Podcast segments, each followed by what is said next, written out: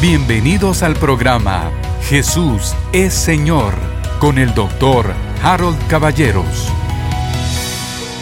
Número 6. La expresión de la victoria consumada. Juan 19, 30.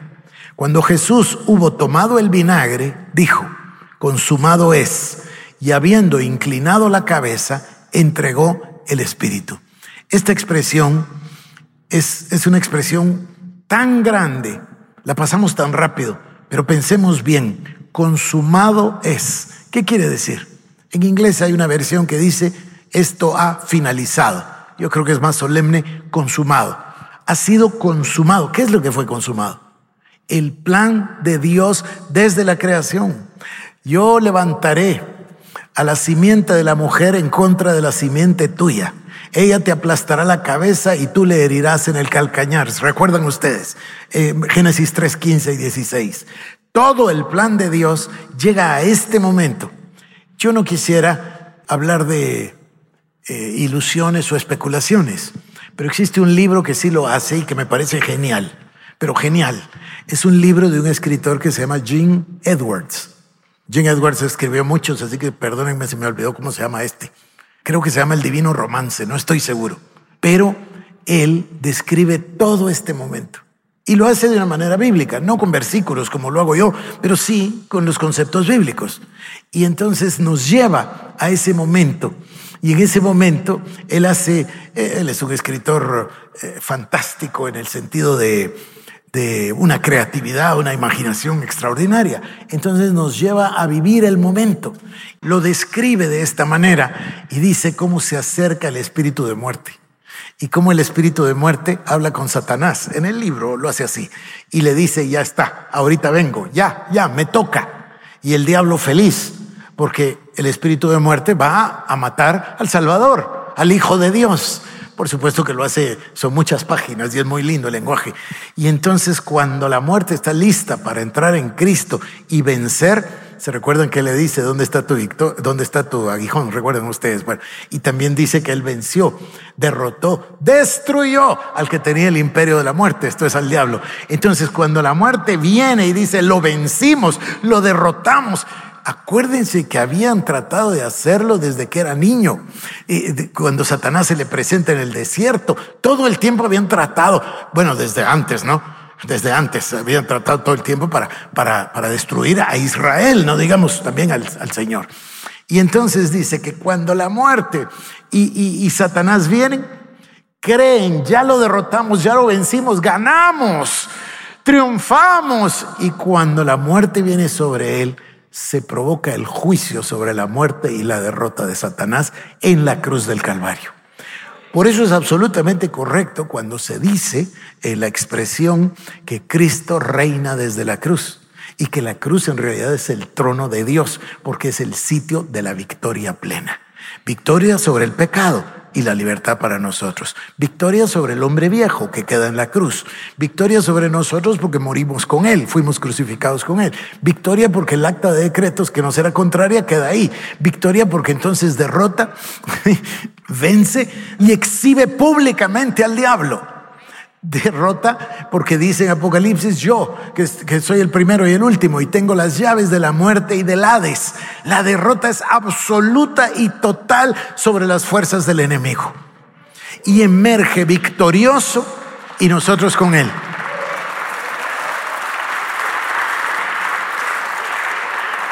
Para que tome significado, todo esto que les dije, para que tome significado esta expresión tan corta consumado es. Todo el plan de Dios, toda la creación, toda la razón del universo, en una expresión, consumado es. El Dios hombre vino a la tierra, se encarnó, vivió entre nosotros sin pecado, mostró a Cristo Jesús, demostró la relación con el Espíritu Santo, demostró la oración, demostró el poder, demostró todo y fue a la cruz del Calvario y cumplió hasta la última J y la última tilde de la palabra de Dios. Y en ese momento dice, consumado es, terminé mi trabajo. Y entonces inclinó su rostro y expiró. Claro, los discípulos, imaginen el shock, imaginen el golpe. Mi Señor muriendo en la cruz del Calvario. Estaban tan acongojados que se fueron juntos y se reunieron solo para lamentar. No se les ocurrió. Esto es lo que nos dijo. Esperemos tres días y tres noches porque va a resucitar el Rey de Reyes y Señor de Señores. Acaba de vencer al diablo. Acaba de triunfar en la cruz. Sin embargo, sucedió. María Magdalena fue a la tumba y él se le presentó y además dos ángeles. Y esa expresión tan divina, miren, cuando uno va a Israel y va a la tumba del jardín, en la tumba del jardín uno pues, no puede estar más que acongojado, impactado. Y cuando uno voltea para salir hay un letrero, hay un letrero pequeño en la pared que dice, ¿por qué buscáis aquí al que vive por los siglos de los siglos? No está muerto, ¿por qué la van a buscar ahí? Él vive. Entonces se le presenta a María Magdalena y usa esta frase que también es importantísima. Esa ya no pertenece a nuestras expresiones porque ya es el Cristo resucitado. Y le dice, no me toques porque no he ido al Padre. Entonces él toma su sangre y va, esto nos lo dice Hebreos capítulo 9 y capítulo 10, va al tabernáculo no hecho de manos, no el de Moisés, sino el de verdad, el que Dios le mostró a Moisés, el tabernáculo en el cielo y presenta su sangre y presenta su sangre como expiación por nuestros pecados. Y en ese momento, con, con, el precio, así dice Pedro, de su preciosa sangre, nos redime. Y pasamos a ser la iglesia, su cuerpo, y Él es la cabeza. Y no solo, y nos lleva con Él y nos sienta en los lugares celestiales con Cristo Jesús. Y Él se sienta a la diestra de la majestad, a la diestra del Padre. Y ahí estamos, queridos hermanos, ahí estamos. Ustedes dirán, pero estamos aquí en Guatemala, nuestro cuerpo está aquí, pero nuestro espíritu que es eterno está sentado en los lugares celestiales y gobierna sobre el diablo y sobre las necesidades y sobre las circunstancias por la preciosa sangre de Cristo. Yo me voy a dar gusto el día 22, 23 y 24 y les voy a enseñar esa maravilla. Fuimos justificados por la sangre, vivimos porque tenemos fe en la sangre, fuimos santificados por la sangre, fuimos redimidos por la preciosa sangre de Cristo. Y luego dice el Señor que debemos aprender a comer de su cuerpo y a beber de su sangre. Y lo mismo nos dice que debemos aprender a vivir pegados a la vid para poder llevar frutos de justicia. Entonces, toca el 7, pero todavía estoy en el 6. Consumado es la obra redentora de Cristo. Es que miren, hago mis notas, saben ustedes, me va a facilitar la vida cuando escriba un libro sobre los tres días y las tres noches, ya tengo mis notas. Estas son mis notas. Consumado es. ¿Qué se había consumado? La obra redentora de Cristo se ha consumado. Su obra sacrificial, la sustitución ha sucedido. Es cierto que faltaba el momento de la muerte, que era necesario para la expiación. Pero aquí, como en muchas otras partes del Evangelio de Juan, el Señor habla de anticipación. Además debemos recordar que las tres horas de oscuridad ya habían pasado. La gran copa de la ira de Dios se había rebosado y la ira de Dios se había desatado encima de Jesús. La obra sacrificial del Salvador ha sido consumada. Salmo 88. A mí me maravilla ¿Se dan cuenta ustedes que a veces leemos los salmos, pero no, no nos ponemos a pensar en que el salmista hubiese anticipado por el Espíritu Santo todo lo que habría de suceder? Salmo 88, versos 3 al 18. Porque mi alma está hastiada de males y mi vida cercana al Seol. Soy contado entre los que descienden al sepulcro. Soy como hombre sin fuerza abandonado entre los muertos, como los pasados a espada que yacen en el sepulcro, de quienes no te acuerdas ya y que fueron arrebatados de tu mano. Me has puesto en el hoyo profundo, en tinieblas, en lugares profundos. Sobre mí reposa tu ira y me has afligido con todas tus ondas. Has alejado, perdón, de mí mis conocidos. Me has puesto por abominación a ellos. Encerrado estoy y no puedo salir. Es interesantísimo esto, ¿verdad? Me has alejado de mis conocidos y me has puesto por abominación a ellos. Porque recuerden, maldito todo el que es colgado en un madero. Esta era la peor muerte que podía haber para, para los judíos. Y sus discípulos lo están viendo morir en la cruz del Calvario. Encerrado estoy y no puedo salir. Mis ojos se enfermaron a causa de mi aflicción. Te he llamado, oh Jehová, cada día. He extendido a ti mis manos. ¿Manifestarás tus maravillas a los muertos? ¿Se levantarán los muertos para alabarte? Yo me imagino que ustedes tienen mucha curiosidad de qué pasó con los que se levantaron. Porque hubo un terremoto y las tumbas se rompieron y la gente se levantó y llegaron hasta la ciudad. Esa es una. La otra es los que se levantaron con Cristo en la resurrección. Todo esto lo vamos a, a ver parte por parte, pero a mí me parece conmovedor que el salmista ya lo hubiese visto y nos lo hubiese dejado cientos de años antes. Dice, será contada en el sepulcro tu misericordia o tu verdad en el abadón. Me imagino que se recuerdan ustedes de dos pasajes. Pedro que dice que fue a predicar a la cautividad y Efesios, Pablo, que dice llevó cautiva la cautividad y ascendió. Y esto es que descendió primero, recuerdan ustedes, y dio dones a los hombres, apóstoles, profetas, evangelistas, pastores y maestros. Serán reconocidas en las tinieblas tus maravillas y tu justicia en la tierra del olvido mas yo a ti he clamado, oh Jehová, y de mañana mi oración se presentará delante de ti. ¿Por qué, oh Jehová, desechas mi alma? ¿Por qué escondes de mí tu rostro? Yo estoy afligido y menesteroso. Desde la juventud he llevado tus terrores, he estado medroso, sobre mí han pasado tus iras y me oprimen tus terrores. Me han rodeado como aguas continuamente, a una me han cercado, has alejado de mí al amigo y al compañero, y a mis conocidos has puesto en tinieblas. Juan capítulo 5, verso 36. Mas yo tengo mayor testimonio que el de Juan, porque las obras que el Padre me dio para que cumpliese, las mismas obras que yo hago, dan testimonio de mí, que el Padre me ha enviado. Juan 17, 4 y 5. Yo te he glorificado en la tierra, he acabado la obra que me diste que hiciese. Ahora pues, Padre, glorifícame tú al lado tuyo con aquella gloria que tuve contigo antes que el mundo fuese. Creo que hay que repetirlo, ¿no? Juan 17, 4 y 5. Yo, he, yo te he glorificado en la tierra.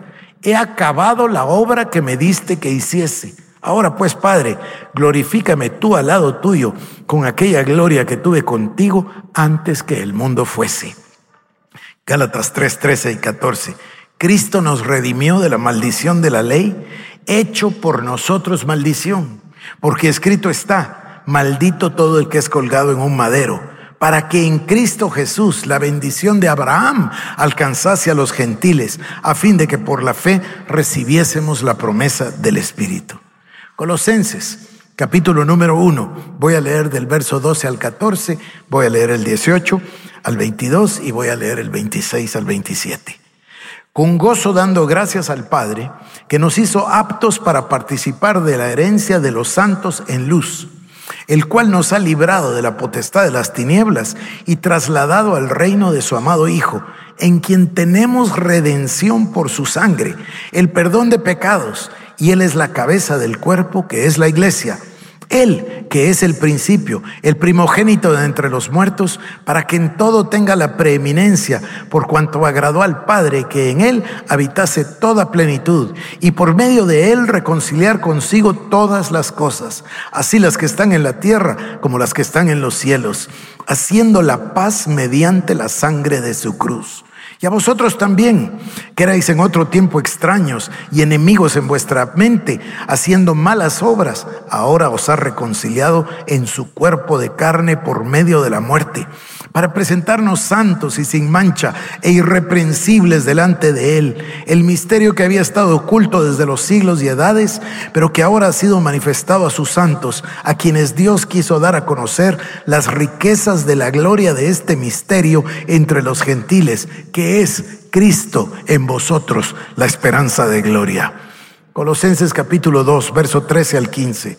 Y a vosotros, estando muertos en pecados y en la incircuncisión de vuestra carne, os dio vida juntamente con Él, perdonándoos todos los pecados, anulando el acta de decretos que había contra nosotros, que nos era contraria, quitándole de en medio y clavándola en la cruz, y despojando a los principados y a las potestades, los exhibió públicamente, triunfando sobre ellos en la cruz.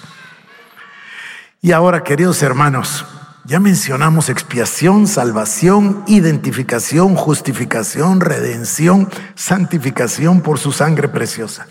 Ahora, toma absoluto sentido, fíjense ustedes, el pasaje de Romanos. Me parece que ya estamos listos para comprenderlo, para asimilarlo, para que la palabra sea implantada en nuestro ser. Romanos 8, 28 al 38. Dice así. Y sabemos que a los que aman a Dios, todas las cosas les ayudan a bien. Esto es, a los que conforme a su propósito son llamados.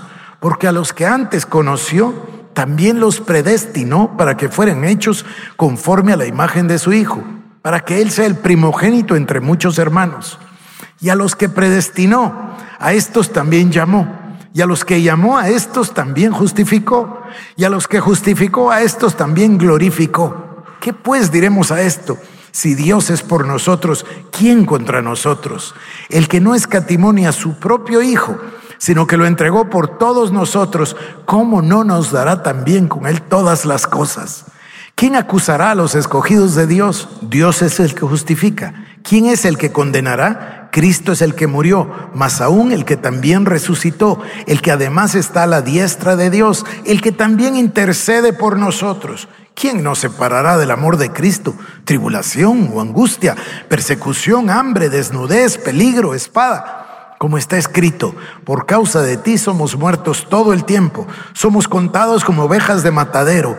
Antes en todas estas cosas somos más que vencedores por medio de aquel que nos amó por lo cual estoy seguro que ni la muerte, ni la vida, ni ángeles, ni principados, ni potestades, ni lo presente, ni lo porvenir, ni lo alto, ni lo profundo, ni ninguna otra cosa creada nos podrá separar del amor de Dios que es en Cristo Jesús nuestro Señor.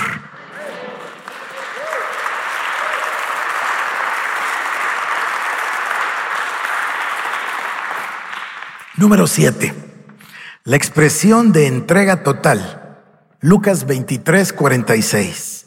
Entonces Jesús, clamando a gran voz, dijo, Padre, en tus manos encomiendo mi espíritu, y habiendo dicho esto, le entregó el espíritu. Primera de Timoteo 3:16. E indiscutiblemente grande es el misterio de la piedad. Dios fue manifestado en carne, justificado en el espíritu, visto de los ángeles predicado a los gentiles, creído en el mundo y recibido arriba en gloria.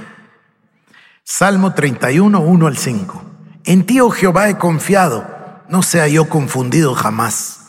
Líbrame en tu justicia, inclina a mí tu oído, líbrame pronto. Sé tú mi roca fuerte y fortaleza para salvarme, porque tú eres mi roca y mi castillo.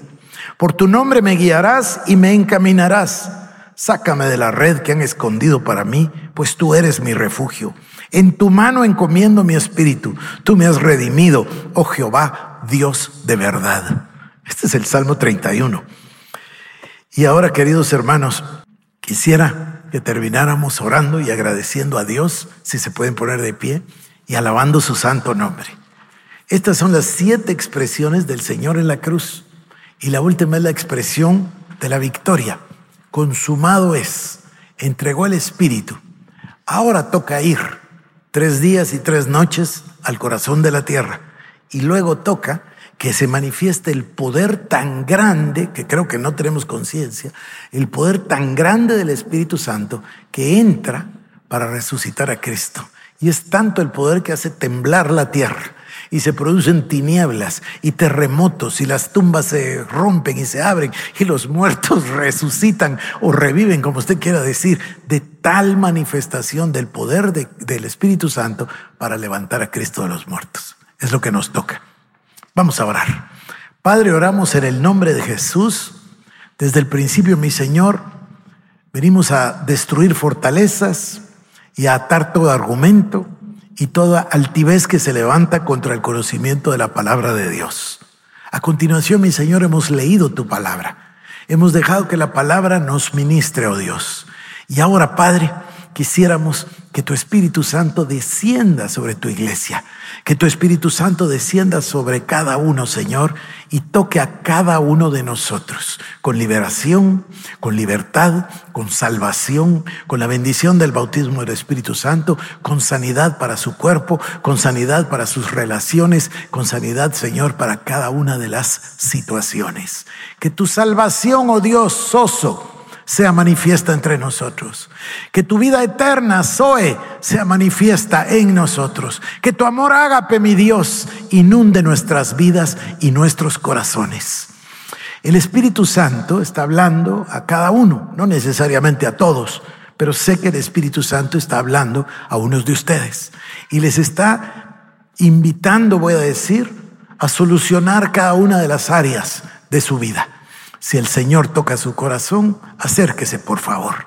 Gracias, Padre, en el nombre de Jesús, Dios de los cielos. Oramos, mi Señor, creyendo por un milagro para cada hermano y para cada hermana.